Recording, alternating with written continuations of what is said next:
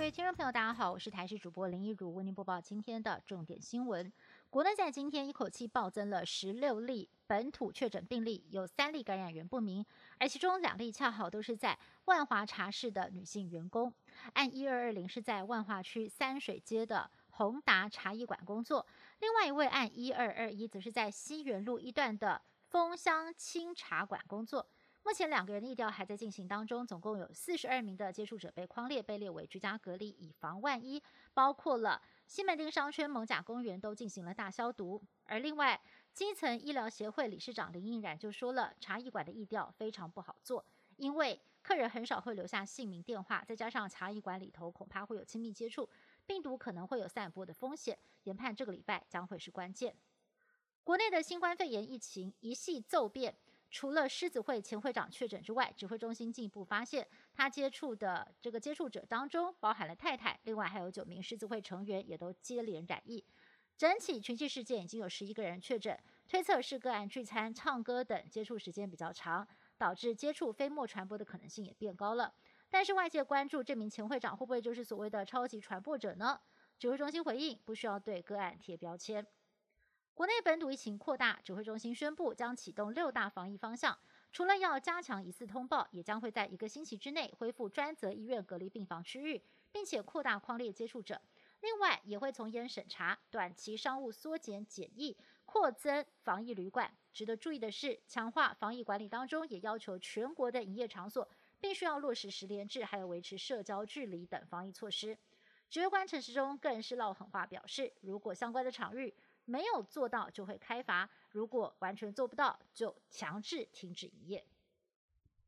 国内再报本土疫情，短短一天之内就暴增了十六例本土的确诊个案。疫情警戒标准是否要从第二级升到第三级？对此，指挥中心回应，单周还没有达到三级以上的社区群聚，而强调今天呢新增的确诊者有部分是感染源清除的，因此尚未达到升级标准。不过，不少的民众已经开始担心了，未来如果升级到第三级，生活作息是否会大受影响？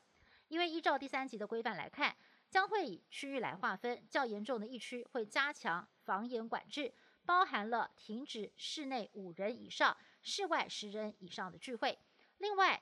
营业公共场合恐怕也要关闭，只有维持生活必需的医疗或者是其他的购物场所例外。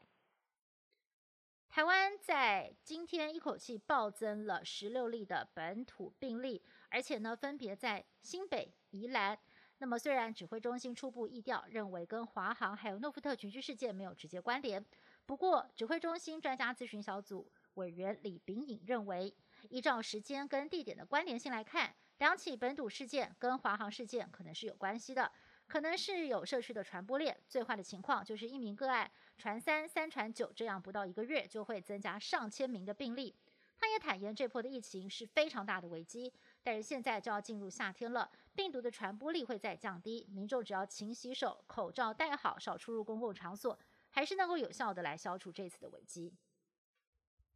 印度的疫情持续恶化，虽然连续两天单日新增确诊都低于最高峰的四十万例，仍然维持在三十三万到三十五万例的高档，而且十一号通报新增死亡四千两百零五人，持续创新高。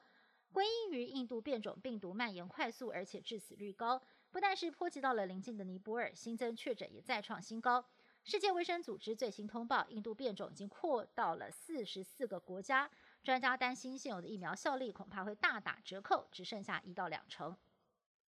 日本的疫情持续升温，今天全境重症患者达到了一千一百八十九人，已经是连续十二天破千了。东京单日新增确诊则是来到了九百六十九例，爱知县也有六百七十九例，纷纷创下新高。虽然东京、爱知等县市正实施公卫紧急状态，但是人流不见减少。再加上疫苗接种率只有百分之二点二，是全世界十大经济体当中最低的。东京都医师会会长表示，东京如果要举办奥运，单日确诊不控制在一百人以下，恐怕很难安全的举行。以上新闻是由台视新闻部制作，感谢您的收听。更多新闻内容，请您持续锁定台视各界新闻以及台视新闻 YouTube 频道。